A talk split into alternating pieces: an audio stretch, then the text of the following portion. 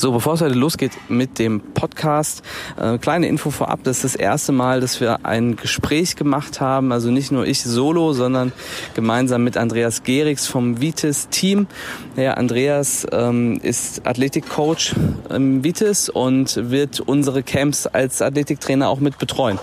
Ähm, wird die Erfolgscamps und die Performance-Camps äh, mitmachen und ähm, wird da seinen Input geben. Für uns war das wichtig, äh, dass wir da einfach nochmal die Qualität auch erhöhen im Athletiktrainingsbereich, damit äh, die Campwochen ähm, ja so qualitativ hochwertig sind, wie es nur geht. Und Andreas war gleich Feuer und Flamme, auch gerade als er vom Erfolgscamp gehört hat, ähm, weil es auch so ein bisschen seine Geschichte ist, dass er auch äh, in einer Aktivität, die er in seiner Kindheit und Jugend gemacht hat, einfach Dinge gelernt hat, Disziplin, Selbstdisziplin beispielsweise, die ihm dann im weiteren Leben wahnsinnig geholfen haben. Und von daher ähm, war er gleich äh, direkt dabei bei der Idee des Erfolgscamps und äh, hat sich schon super vorbereitet auf die Einheiten. Also äh, freuen uns sehr drauf, ähm, wenn es endlich losgeht. Und ich glaube, das Gespräch ist ganz interessant geworden, weil es einfach äh, so ein bisschen um Andreas Geschichte geht und ähm, äh, wo er und wie er eben ähm, wichtige Dinge für sein Leben gelernt hat und wie er auch äh, jetzt woanders in anderen Bereichen anwendet und äh, dass es eben bestimmte Muster gibt. Äh, und ob du die jetzt im Tennis lernst oder irgendwo anders, ist eigentlich egal. Die kannst du dann für dein restliches Leben überall anwenden. Und dafür ist Andreas, glaube ich, auch einfach ein super Beispiel. Von daher ist ein tolles Gespräch geworden. Und ähm, ja, freue mich auf jeden Fall, dass du wieder dabei bist, zuhörst und wünsche viel Spaß im Podcast.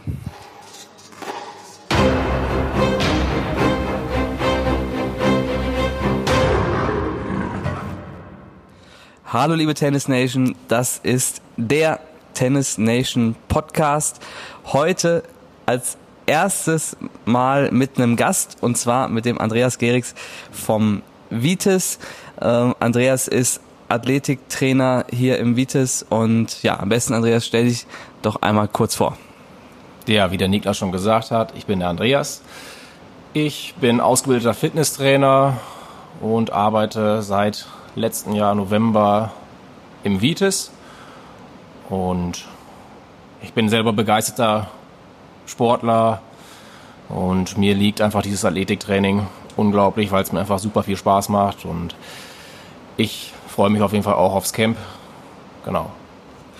Ja, also man sieht das auch jetzt, ähm, du hörst uns jetzt ja nur, aber ähm, Andreas ist sehr gut trainiert, ja. Also in dem, in einem Bereich, in dem ich im Moment etwas nachlässig bin, nicht so meinen Fokus drauf habe.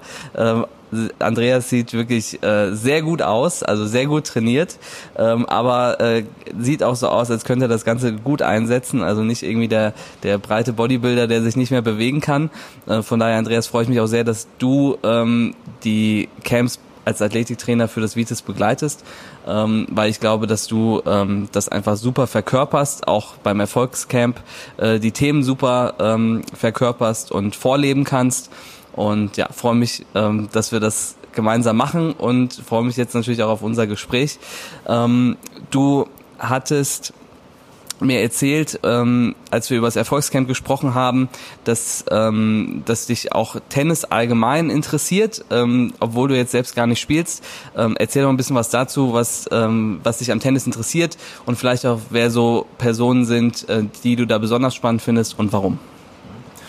Also grundsätzlich interessiere ich mich eigentlich komplett für den Sport an sich, also ob es jetzt Tennis ist, Fußball, ich bin da offen für jede Sportart und interessiert mich einfach alles unglaublich. Aber Tennis finde ich halt in dem Sinne interessant, weil es bringt halt einfach unglaublich vieles mit. Du äh, brauchst natürlich erstmal eine gewisse Fitness, äh, ist auf jeden Fall technisch sehr anspruchsvoll, koordinativ. Äh, der psychische Aspekt spielt auf jeden Fall auch eine Riesenrolle und das sind alles so Aspekte, die mich unglaublich interessieren. Und ja, so mein absoluter Lieblingsspieler ist Roger Federer auf jeden Fall, weil ja, wenn man, wenn man den über den Platz laufen sieht und wie er spielt, es sieht unglaublich einfach aus bei ihm.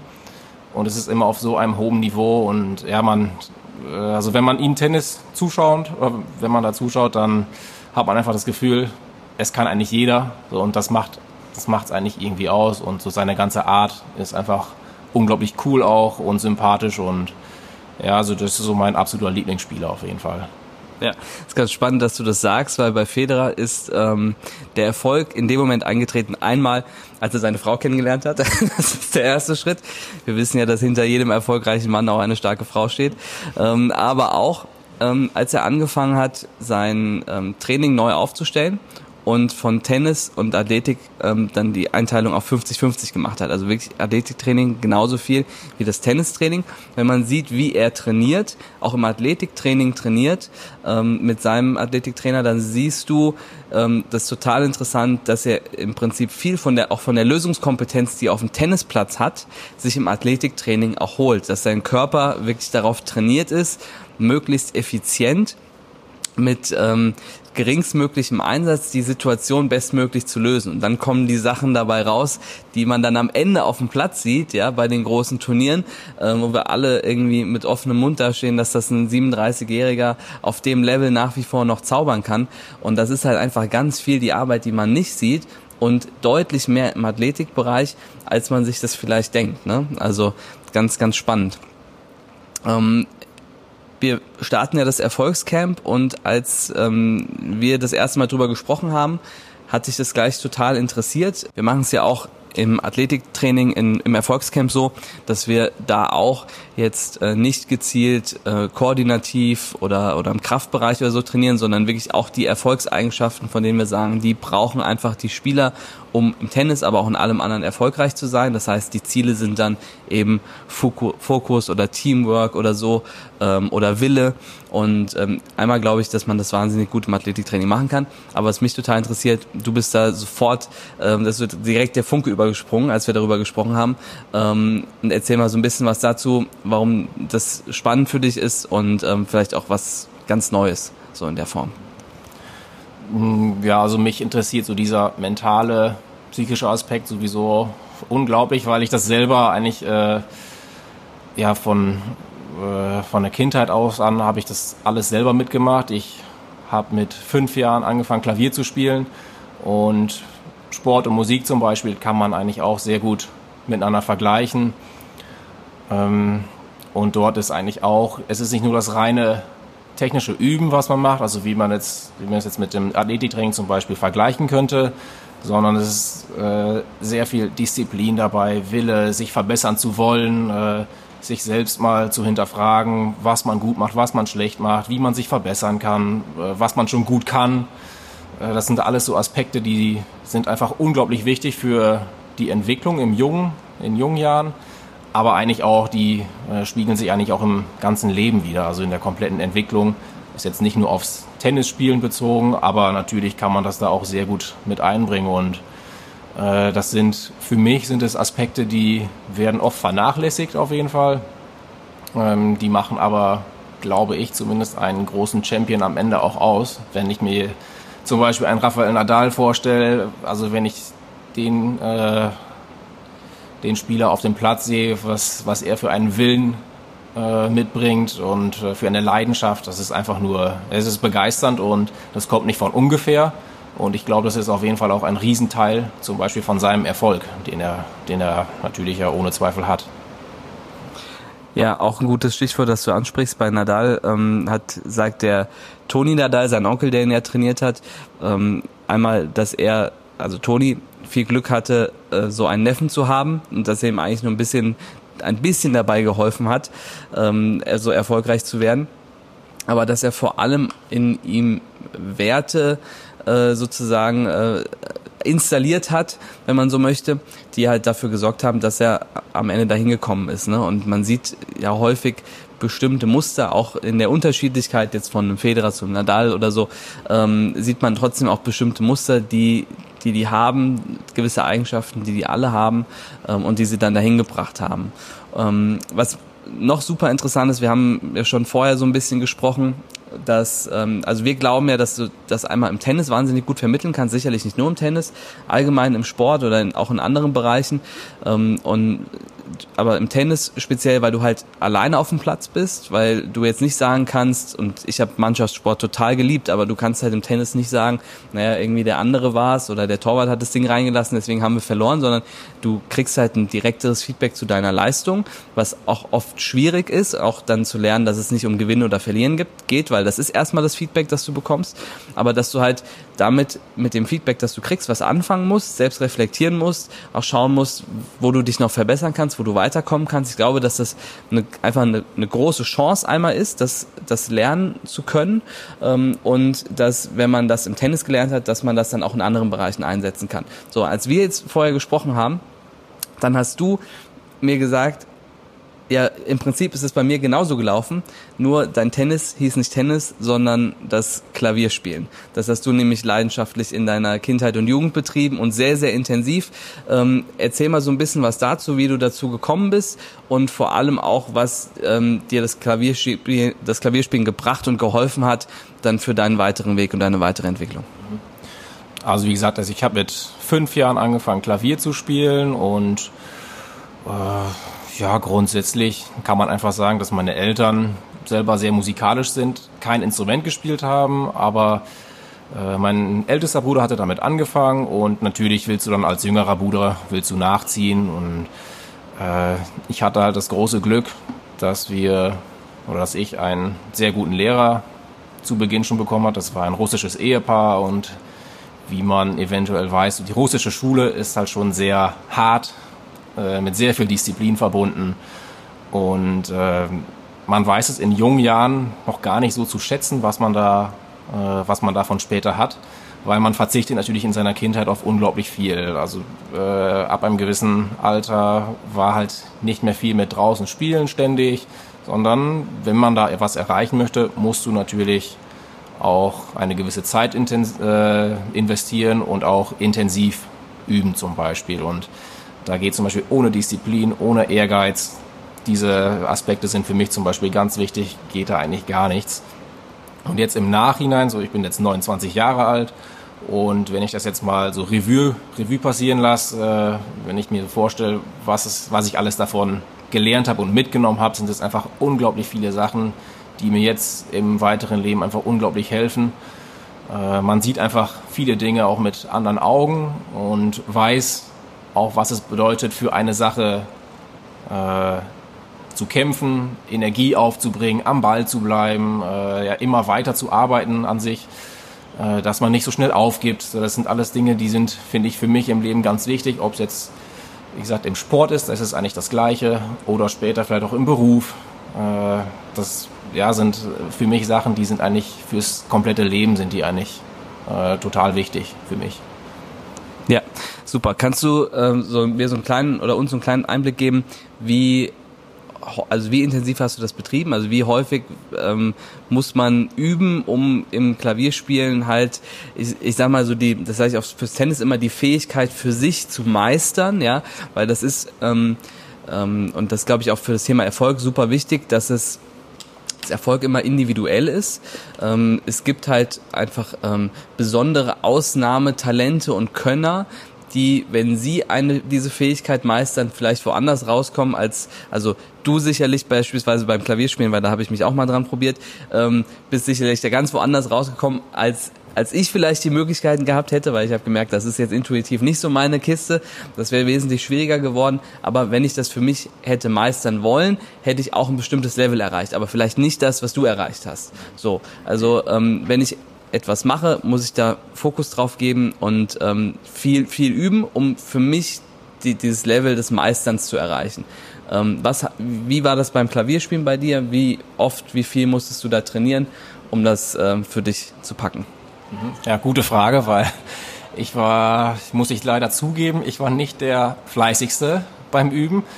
Äh, ich habe, bis ich zwölf Jahre war, habe ich täglich, also nicht jeden Tag, ohne Ausnahme habe ich täglich eine Stunde erstmal geübt und ab dem zwölften Lebensjahr wurde es dann, habe ich es dann aufgeteilt auf zweimal am Tag. Es wurde dann erstmal anderthalb Stunden habe ich dann geübt und bis ich dann letztendlich bei zweimal am Tag eine Stunde üben angekommen bin. Also dann war ich quasi bei zwei Stunden üben. normalerweise in dem Alter gibt es auch andere, die üben da schon drei, vier Stunden. Äh, und da merkt ihr schon, wenn man nebenbei zur Schule geht, Hausaufgaben machen muss und so, dann muss man halt einiges auch dafür fallen lassen.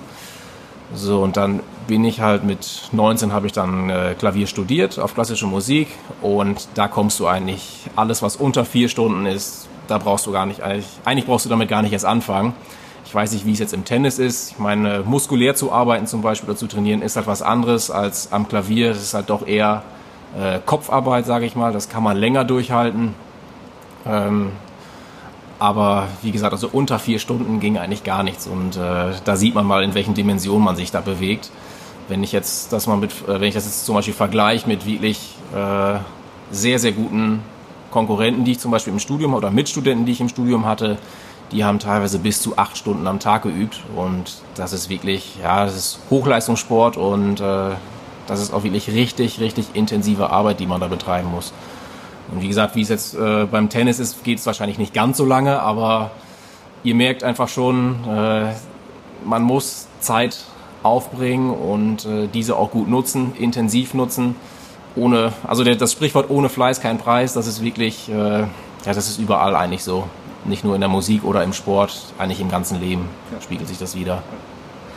Ja, das, das ist so. Also ähm, egal was man was man macht, egal welche Fähigkeit man meistern möchte, man muss ein, äh, über einen also über einen gesamten Zeitraum eine gewisse Anzahl an Stunden da rein investieren. Das geht einfach nicht anders. Und dann hängt es natürlich immer auch davon ab, was ist mein mein Ziel für diesen Bereich, für ähm, jetzt für das Tennis oder fürs Klavierspielen oder für irgendwas anderes. Was ist da meine Vision? Entsprechend dem muss ich vielleicht mehr machen oder weniger machen, wenn ich jetzt das Ziel habe ich will jetzt Nummer eins der Welt werden oder Grand Slams gewinnen oder so, dann ist halt klar, das ist ein außergewöhnliches Ziel, eine außergewöhnliche Vision. Dafür muss ich bereit sein, außergewöhnliche Dinge zu tun. Ne? Das, das kriege ich nicht hin mit irgendwie, ähm, ich spiele mal irgendwie zweimal die Woche ein bisschen Tennis. Das funktioniert halt nicht. Ne? Aber es ist immer die Frage auch, was will ich damit erreichen, wo will ich hinkommen?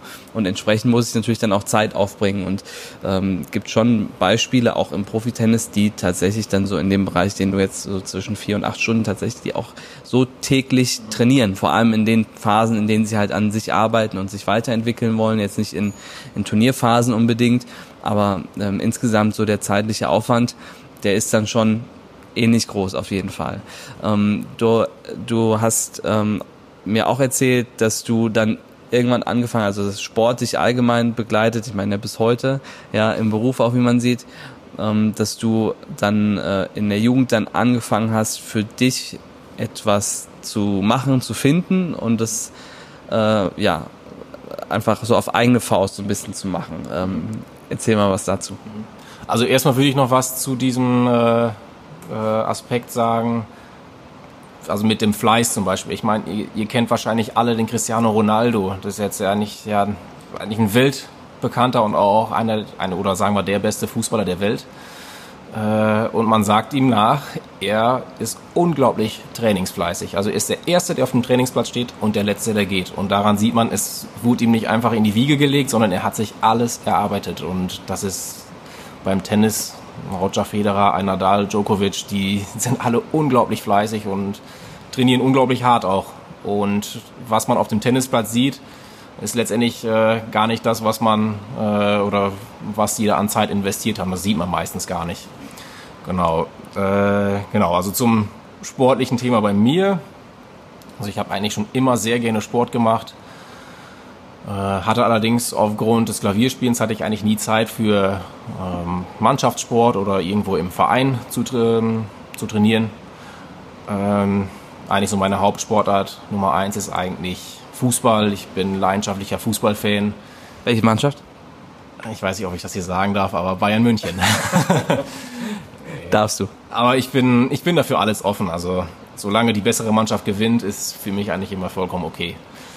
Ähm, ich habe dann aber mit 12, 13 Jahren habe ich angefangen, für mich selber einfach Athletiktraining zu machen, weil ich brauchte einfach diesen Ausgleich zum Klavierspielen. So, ich brauchte dieses Auspowern. Ähm, es ginge mir jetzt nicht nur ums Auspowern, sondern ich wollte einfach auch meine Leistung verbessern. Ich hatte damals, hatte ich auch mal ein paar Probleme mit dem Gewicht. Also ich sah nicht immer so aus. Ich war auch mal etwas, ich hatte nicht also ich war nicht dick, aber ich hatte auch mal etwas mehr drauf und das war so für mich auch immer der Ansporn, äh, das willst du jetzt verändern erstmal. Du willst das in deinem Leben verändern und das ging dann halt über in, äh, in den Leistungsbereich. Ich wollte mich halt immer weiter verbessern und habe dann aber irgendwann gemerkt, du brauchst ein Ziel. Wenn du kein Ziel vor Augen hast, dann ist das Training ist schön und gut, aber irgendwann macht es keinen Spaß mehr. Und ich habe mir dann einfach als Ziel genommen, weil ich einfach unglaublich gerne gelaufen bin. Ich fahre unglaublich gerne Rennrad. Schwimmen war noch nicht ganz so äh, mein Ding. Das kam dann erst später. Aber die drei Sportarten zusammen, da gibt es ja eine schöne Sportart, die nennt sich Triathlon. Habe ich mich dann sehr für interessiert und ich habe mich irgendwann einfach mal spaßeshalber bei einem Triathlon angemeldet, habe dafür bisschen Schwimmtraining genommen und äh, habe dann einfach mal mitgemacht und es hat so ein bisschen äh, die Leidenschaft in mich geweckt äh, weil es einfach eine Sportart ist. Also auf, auf dem ersten Blick soll man vielleicht meinen, oh, ist ja alles total langweilig, man läuft nur, man fährt nur Fahrrad, aber ja, so dieser Wettkampfgedanke und auch Mann gegen Mann, was ja beim Tennisspiel eigentlich auch so mit der äh, oder auch so gegeben ist, ähm, ist einfach für mich einfach unglaublich interessant und es gibt mir einfach unglaublich viel wieder. Ähm, und sich einfach selber an seine Leistungsgrenze zu bringen, das ist, ja, weiß ich nicht, finde ich einfach immer total oder ist ein sehr gutes Gefühl im Nachhinein. Natürlich ist es auch mit viel Qual im Training zum Beispiel verbunden oder auch im Wettkampf. Ich hatte letztens noch einen Wettkampf äh, beim 10-Kilometer-Lauf. Das war für mich auch wieder eine, ein, ein Gang durch die Hölle, sage ich mal. Aber im Nachhinein war ich froh, dass ich es so gemacht habe. Und ja, so diese Sportart, man muss wirklich auch dort wieder, wie im Klavierspiel oder wie im ganz normalen anderen Sport auch, muss sehr viel Zeit investieren aber am Ende des Tages lohnt es sich wirklich, für mich zumindest. Ähm, und für mich ist es einfach eine sehr schöne Sportart, eine ausgleichende Sportart. Und außerdem brauchte ich eine Sportart, wo ich äh, ein bisschen meine Knie schon und da ist es eigentlich, eigentlich eine gute Sportart dafür. Ja, und ich meine, also Triathlon, ähm, und ich hatte, hatte es ja eingangs gesagt, also man, man sieht, dass du sehr, sehr viel Sport betreibst ähm, und härter als Triathlon wird's ja fast nicht mehr, ne? Also so, und da braucht man halt bestimmte Eigenschaften. Du hast erzählt beim Klavierspielen Disziplin ähm, und, ähm, und sicherlich auch ein starker Wille. Ähm, auch den Schmerz auszublenden, den man hat, wenn man dann irgendwie, ich glaube, das Laufen ist ja die letzte Disziplin, äh, da dann halt noch durch muss ähm, und dann schon an die, der Körper anfängt, ähm, dass da was wehtut und das zwickt und so weiter und die Ermüdung eintritt, das halt auszublenden und da halt trotzdem durchzugehen. Ne? Also können wir vorstellen, dass das auf jeden Fall ähm, ja auch also eine heftige Erfahrung ist und da muss man einfach bestimmte Eigenschaften haben und ähm, um das halt durchziehen zu können. Mm, wie hat sich das ähm, jetzt ähm, von dem ich bin jetzt irgendwie 12, 13, gehe auf den Sportplatz ähm, und mache so mein eigenes Athletiktraining, dann zum Triathlon. Wie hat sich das äh, gesteigert, auch so in der, in der Frequenz, in der Häufigkeit, in der du für dich trainiert hast? Mhm. Also ich muss dazu sagen, ich hat, also der Ansporn, mit 12, 13 Sport zu machen, der kam eher von meinem Vater. Der ist da ja teilweise schon so ein richtiger Schleifer, sage ich mal. Aber ich habe das einfach unglaublich gemocht. Äh, wir sind dann zusammen zum Sportplatz gegangen. Er hat mir Übungen gezeigt und hat auch äh, ja, mit Kommandos und so weiter, wie man es halt kennt. So, das war eigentlich der Startpunkt. Und dann irgendwann habe ich das nicht mehr gebraucht. Dann konnte ich mich halt selber motivieren. Ähm, ja, bis zu meinem ersten Wettkampf, da hatte ich ja wirklich noch keine Wettkampferfahrung und ich habe dann einfach so ein bisschen ins Blaue trainiert. Äh, das war dann noch sehr unregelmäßig eigentlich, mal hier, mal da trainiert, äh, bis ich dann äh, mit 24 war es dann, dann bin ich nach Mainz gezogen, habe dann dort auch Sport studiert und da hat man dann auch so den trainingswissenschaftlichen Hintergrund so ein bisschen mitbekommen und wusste auch, in welche Richtung man zum Beispiel trainieren musste. Ähm, wie man sein Training am besten aufbaut, in welcher Regelmäßigkeit, in welcher Intensität, in welchem Umfang man trainieren muss. Und da ab 24 habe ich dann wirklich angefangen, richtig intensiv auch äh, ja, an meiner Leistung auch zu arbeiten, an meinen Schwächen zu arbeiten. Vor allem im Schwimmen habe ich die Schwächen. Ähm, aber ich habe auch meine Stärken zum Beispiel nicht vernachlässigt. Ich bin eigentlich ein sehr guter Radfahrer und es ist ja auch nicht schlecht, wenn man äh, an seinen Stärken zum Beispiel arbeitet. Man muss es natürlich auch erkennen irgendwo. Was sind deine Schwachpunkte, was sind deine Stärken? Und da wurde dann einfach äh, letztendlich unnachgiebig daran gearbeitet. Zum Glück hatte ich in Mainz hatte ich einen sehr guten Kumpel oder habe ich immer noch, äh, der auch Triathlon gemacht hat. Und wir konnten uns da halt gegenseitig ein bisschen pushen und das sowas tut halt zum Beispiel ganz gut, weil ganz alleine auf eigene Faust sowas zu versuchen, ist irgendwann wird es schwierig. Ich hatte auch im Studium eigentlich keine Zeit, mich in einem äh, Triathlonverein anzumelden. Ich habe das auch alles auf eigene Faust gemacht. Aber man braucht halt schon so ein bisschen eine kleine Motivation, ob es jetzt ein Trainer ist oder ein guter Kollege, der quasi äh, gleich eingestellt ist wie du, den gleichen Ehrgeiz aufbringt, dann kann man sich halt gegenseitig pushen und sich gegenseitig mal ein bisschen kontrollieren. Ähm, genau, und dann hat sich das halt so hochgeschaukelt, dass ich dann mittlerweile ja so vier, fünf Wettkämpfe im Jahr mitmache und die natürlich auch so gut wie es geht äh, gestalten möchte. Aber du hast mir kurz dazu, du hast mir dazu schon gesagt, dass du ein besonderes Ziel hast, ja, das du erreichen möchtest. Das ist jetzt die Chance. Manchmal ist es ja ganz gut, wenn man Ziele öffentlich ähm, sozusagen ausspricht, ähm, dass man sich selbst auch so ein bisschen den Druck macht, das dann auch sich zu holen. Erzähl mal, was ist dein Ziel, das du im Triathlon auf jeden Fall packen willst? Ja, eigentlich ist es kein großes Ziel. Also, äh, da, wo ich herkomme, da gibt es so einen äh, kleinen Triathlon.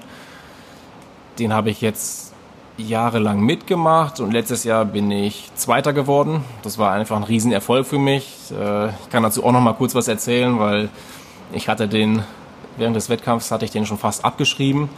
Ich war auf dem vierten, fünften Platz beim Laufen. Vorher beim Radfahren war ich schon auf dem zweiten Platz und hatte mir schon Hoffnung gemacht und dann habe ich einen Krampf bekommen, musste dann kurz pausieren, habe mich kurz gedehnt und dann bin ich natürlich weiter zurückgefallen. Und ich habe während des Wettkampfs oder während des Laufs, abschließenden Laufs, habe ich dann gemerkt, ich komme immer wieder näher ran und da habe ich mir dann eigentlich so während des Laufens gesagt, jetzt oder nie, ich schnapp mir die zwei jetzt noch da, die vor mir sind und ich will unbedingt aufs Podest. Und am Ende waren es, glaube ich, fünf Sekunden, die ich Vorsprung hatte, aber es hat gereicht für den zweiten Platz. Leider war natürlich noch einer schneller. und da ich mich immer verbessern möchte, habe ich mir dieses Jahr als Ziel genommen, dort den ersten Platz zu machen. Ich weiß natürlich nicht, wie die Konkurrenz dieses Jahr aussieht, aber ich werde dafür auf jeden Fall alles geben und äh, werde mein Bestes, ja, werde mein Bestes geben und alles versuchen, um noch den einen Platz besser zu werden. Und da kann man mal sehen, ähm, wie man mit solchen Rückschlägen umgehen kann und was man dann auch daraus machen kann. Ne? Also andere hätten dann vielleicht gesagt, oh, ich habe einen Krampf, ich lasse das mal sein, ja, ähm, muss ja auch am Montag wieder zur Arbeit gehen und so, ne? Und ähm, da will ich ja auch gerade auslaufen können. Und äh, du hast dir halt kurz Zeit genommen, was mit Sicherheit richtig war. Wenn du einfach weiter durchgezogen hättest, ähm, wäre es wahrscheinlich irgendwann tatsächlich gar nicht mehr gegangen. Aber du hast dir Zeit genommen, ähm, hast den Muskel wieder auf Vordermann gebracht und dann halt aber wieder Gas gegeben und dann nochmal angegriffen. Ne? Und das hat man ja ähm, auch, ob es im Tennis ist oder überall anders, man hat ja Rückschläge. Im Tennis jetzt in, in, in vielleicht einer vergleichbaren Situation auch innerhalb eines Matches, dass es vielleicht mal nicht so läuft. Man hat immer so eine Wellenbewegung, die geht mal hoch, die geht mal runter. Äh, man spielt nie irgendwie so ein ganzes Match komplett ausgeglichen und die Frage ist ja immer, wie gehe ich dann damit um, wenn ich vielleicht mal irgendwie eine schlechtere Phase habe oder wenn irgendwie von außen mich vielleicht etwas stört. Im Tennis auch ein großes Thema, wenn irgendwie von außen Eltern, Trainer oder, oder so sich einmischen oder einfach für dich ähm, zu hören sind.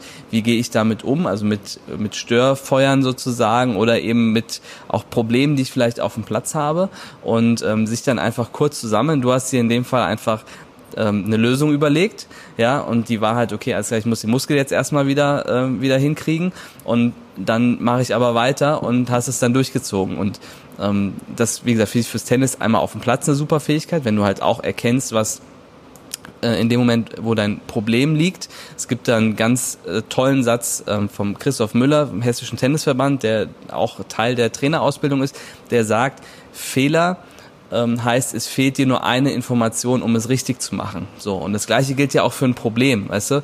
Ähm, wenn ein Problem auftritt, ist halt immer die Frage, okay, wie kann ich es lösen? Vielleicht in dem Moment oder im Nachgang, wie kann ich das das nächste Mal besser machen, damit mir das nicht nochmal passiert oder dass, wenn es mir nochmal passiert, ähm, ich dann in dem Moment eine Lösung dazu kriegen kann. Und ich meine, du hast ja jetzt aus einer Situation, in der ähm, ich sag mal, wahrscheinlich 90, 95 Prozent entweder aufgegeben hätten oder das vielleicht so locker hätten austraben lassen, hast du am Ende einen großen Erfolg für dich gemacht, der dir auch gezeigt hat, was du noch schaffen kannst und jetzt dafür sorgt, dass, dass sorgt, dass du halt dir sagst, okay, dieses Jahr greife ich halt nochmal richtig an und äh, da reicht mir jetzt auch nicht der zweite Platz auf dem Podest, sondern da will ich halt ganz nach oben kommen. Ne?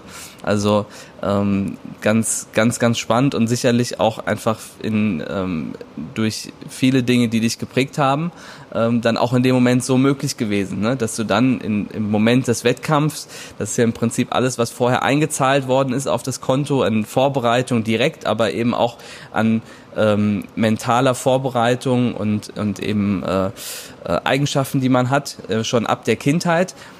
Das löst man ja sozusagen alles im Wettkampf dann ein. Ne? Und äh, so, das hast du ja in dem Moment dann eigentlich gemacht, oder? Ja, auf jeden Fall.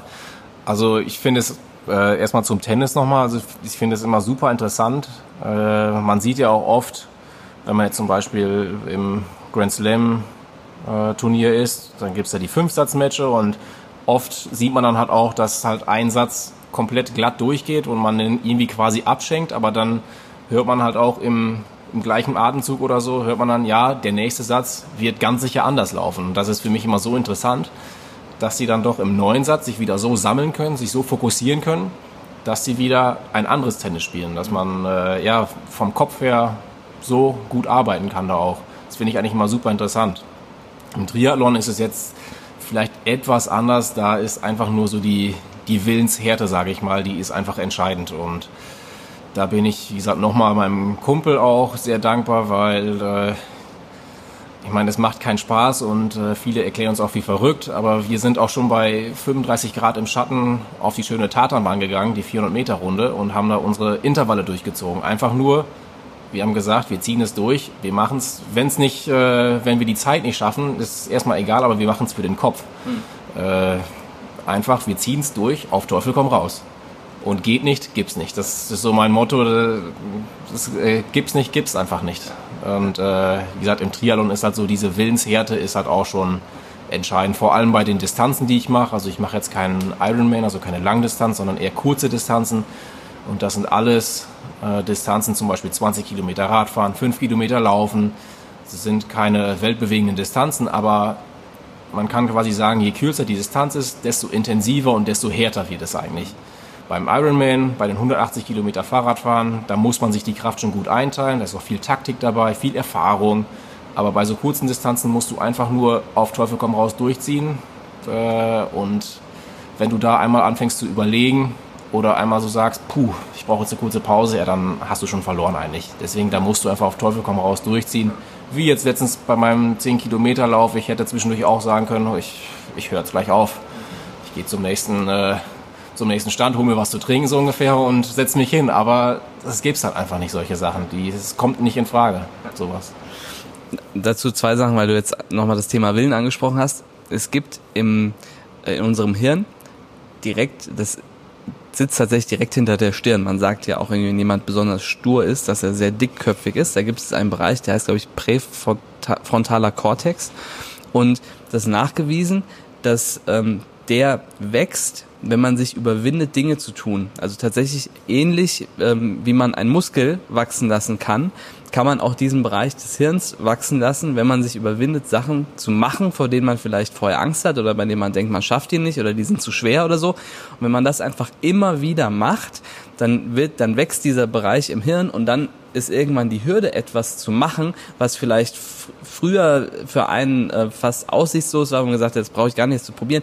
Die Hürde, das zu machen, das zu probieren, wird halt immer niedriger. Ne? So Und wenn man gerade in so einer Sportart wie auch Triathlon, und das kann man ja super auch vergleichen mit Athletiktraining im Tennis ähm, oder halt oder sehr auch auf dem Platz sehr intensiven Einheiten, ähm, wenn du halt bereit bist, ähm, da durchzugehen und halt über so eine Grenze zu gehen äh, und das immer wieder machst, dann wird's halt irgendwann immer, dann wird's halt irgendwann immer leichter. Ne? Das kostet dann erstmal Überwindung, aber irgendwann geht das eigentlich im Prinzip fast von alleine. Ne? Und so der zweite, ähm, der zweite Teil, den du gesagt hast, ähm, mit dem äh, mit den Problemen, Rückschlägen und so weiter. Ähm, wir haben extra im Erfolgscamp am letzten Tag wir machen am Anfang, erstellen wir die Vision, wir trainieren die Erfolgseigenschaften in der Woche und am letzten Tag kommt einmal abschließend, was ist deine Vision, wie sieht die aus und Umgang mit Rückschlägen. Weil du kannst dann rausgehen aus der Woche und irgendwie bist super, super hyped und super drauf und weißt, okay, da ist meine Vision, da will ich hinkommen, das sind meine Ziele, die ich mir gesetzt habe, so. Und dann kommen Rückschläge, dann kommen irgendwie von außen Leute, die sagen, was machst denn du da, du bist ja bekloppt, was, was hast du denn da vor, was, du willst dahin kommen, vergiss das mal oder so. Ja, oder du gehst dann halt in den ersten Wettkampf und es läuft nicht so gleich, wie du es dir gedacht und vorgestellt hast und so weiter, ne.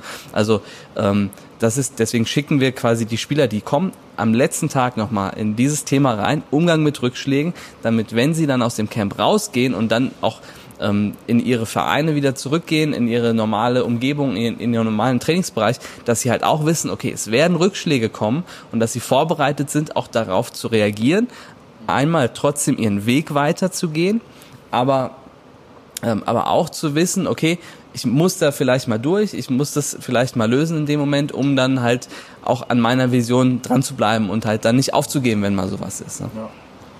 Ja. Ähm, auf jeden Fall ganz interessant, dieser Aspekt. Ähm, also auf der einen Seite finde ich, äh, es ist immer relativ schwierig mit Rückschlägen umzugehen oder wie man damit umgeht. Auf der einen Seite finde ich immer, man sollte das erstmal äh, ja auch gut reflektieren können, erstmal ein bisschen Ruhe bewahren und nicht gleich die äh, noch nicht alles ins Feuer werfen, sage ich mal.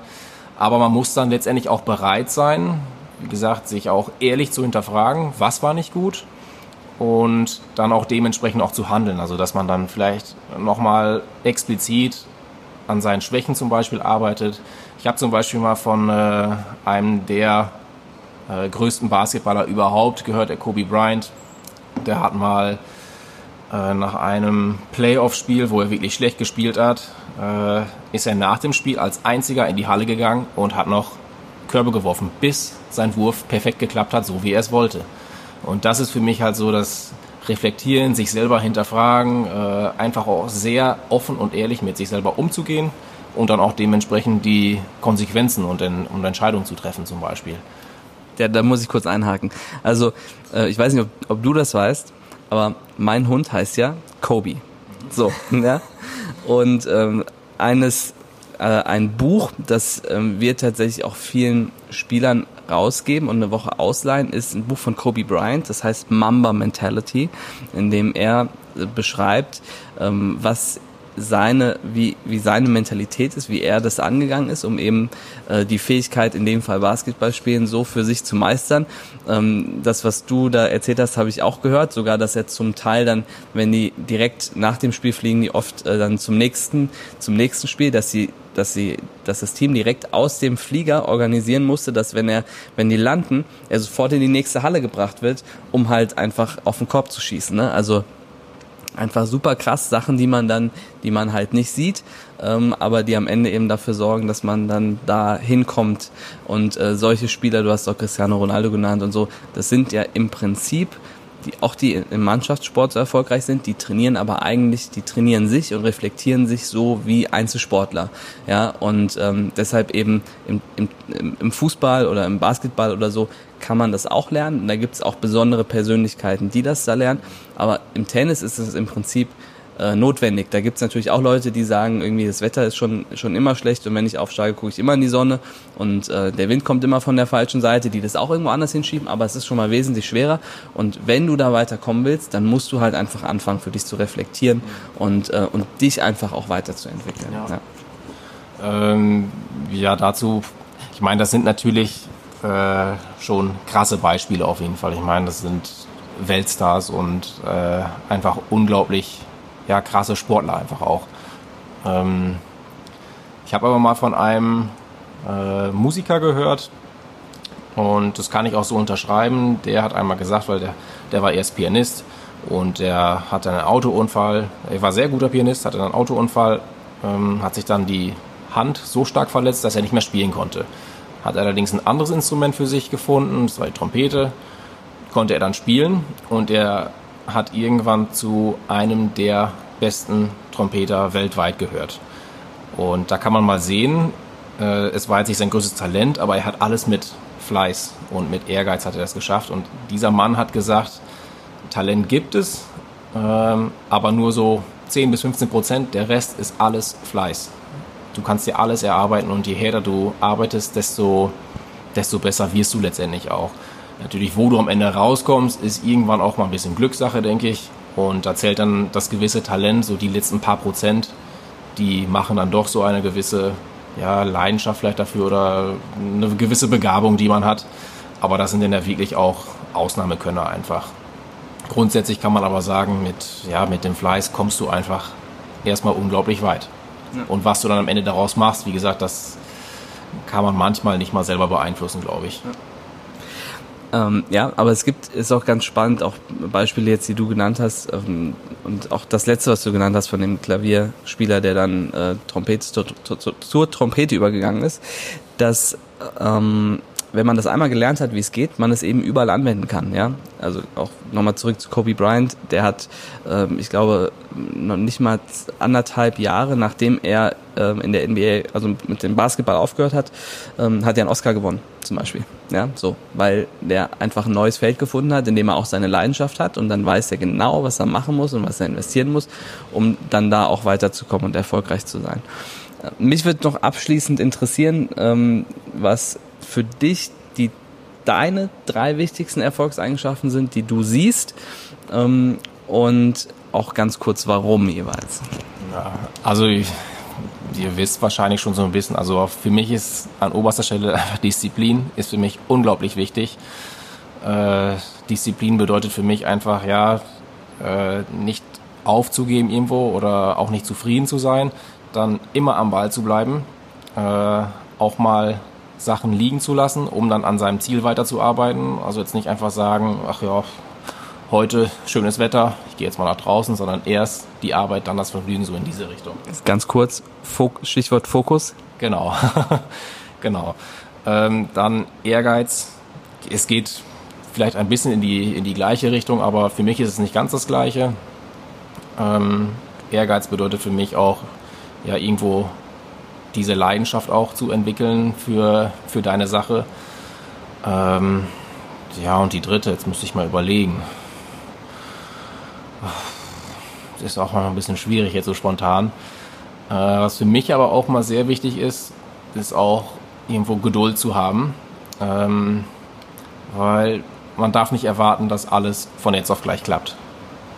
Äh, Geduld bedeutet für mich auch, dass man mit Rückschlägen zum Beispiel umgehen kann, was wir gerade schon mal hatten und dass man am Ende quasi sein Ziel erreicht und nicht irgendwo in der Mitte oder so, sondern die Mitte, das ist der Weg dahin und da braucht man teilweise sehr viel Geduld. Es werden Rückschläge kommen, es werden auch Erfolge kommen, aber letztendlich am Ende wird abgerechnet und dafür braucht man ja schon eine gewisse Geduld auch. Und wie gesagt, man, man darf einfach nicht erwarten, dass gewisse Sachen von jetzt auf gleich direkt klappen. Das äh, das macht die ganze Sache eigentlich nur schwieriger und äh, man verrennt sich dann irgendwann auch. Ja. Super, ich finde, du hast das sehr, sehr schön gesagt. Ich habe in einem Video zum Erfolgscamp mal gesagt, es soll sich bitte niemand anmelden, der kurzfristigen Erfolg haben möchte, also der beim nächsten Turnier irgendwie bestmöglich abschneiden möchte. Ähm, genau aus dem Grund, den du gerade genannt hast. Man braucht Geduld, man braucht eine langfristige Vision, langfristiges Ziel ähm, und um sich dann dahin zu entwickeln. Und dann gibt es natürlich auch kleine Etappenziele, die man sich setzen muss und die man braucht. Aber äh, am Ende genauso wie du gesagt hast, am Ende wird abgerechnet, finde ich nochmal ein tolles Schlusswort. Ähm, und äh, da sehen wir dann am Ende, wie weit wir gekommen sind und ob alle Dinge, die wir gemacht haben, auch darauf ausgelegt waren, zu dieser großen Vision und zu diesem großen Ziel auch zu kommen oder ob man eben dann ab und zu mal auch äh, stattdessen in Schwimmbad gegangen ist oder was anderes gemacht hat. Ne? Man muss ja eben einmal sich das Ziel setzen und dann aber auch wissen, was man machen muss, um am Ende da zu landen. Super. Andreas, vielen, vielen Dank für das Gespräch. Ähm, ja, danke auch. Und ich würde sagen, wir sehen uns dann im Juli und wir werden auf jeden Fall ein paar sehr schöne Tage haben. Ja, genau. Im Juli und August freue mich riesig drauf. Wie gesagt, ich finde auch einfach, dass du das super verkörperst, ähm, wenn es die Möglichkeit gibt beim Thema Willen, ähm, dass ich da einen Moment Zeit habe, dann schaue ich da auf jeden Fall auch dabei äh, vorbei, weil da bin ich super interessiert, wie du das, äh, wie du das machst und glaube, dass du da eben ganz viel auch toll vorleben kannst ähm, mit den Spielern, die sich fürs Erfolgscamp anmelden. Von daher freue ich mich sehr auf die äh, Camps. Nicht nur Andreas ist nicht nur im Erfolgscamp dabei, sondern auch bei den Performance Camps, in denen es dann auch im Athletiktraining wie im Tennistraining noch mehr um, das, um den inhaltlichen Bereich geht. Ähm, also da nochmal eine etwas andere Form des Trainings. Beides wirst du mitmachen. Freue mich riesig drauf, ähm, dass du das mitmachst und dabei bist und ähm, deine volle Leidenschaft, wie man eben auch gehört hat, damit einbringst. Also dank dir, dank dir nochmal fürs Gespräch und ähm, genau, wir sehen uns im Camp. Genau, dann bis Juli. Ciao. So, bevor der Podcast schon wieder vorbei ist, ähm, noch eine ganz kurze Info. Ich hoffe erstmal, dir hat das Gespräch gefallen mit Andreas. Ähm, Andreas ist, glaube ich, ein super Typ und äh, ja, freuen uns eben, dass er bei den Camps dabei ist. Äh, wer beim Erfolgscamp dabei sein möchte, www.daserfolgscamp.de. Wer ansonsten mehr über Andreas erfahren möchte, beziehungsweise vielleicht auch mal gemeinsam mit ihm trainieren möchte, kann ein Probetraining vereinbaren. vitis-sports.de. Da findet ihr alle Infos. Da könnt ihr ähm, Trainings vereinbaren und einfach mal Probetraining machen. Das Vitis hat auch ein Programm für Jugendliche, was, glaube ich, ganz interessant ist, ganz spannend ist. Und ähm, viele, die das schon mitgemacht haben, die ja total begeistert sind. Andreas macht da auch häufig äh, die ersten Einheiten als, als Personal Coach sozusagen mit. Und wer da Interesse dran hat, vitis-sports.de, da findet ihr mehr.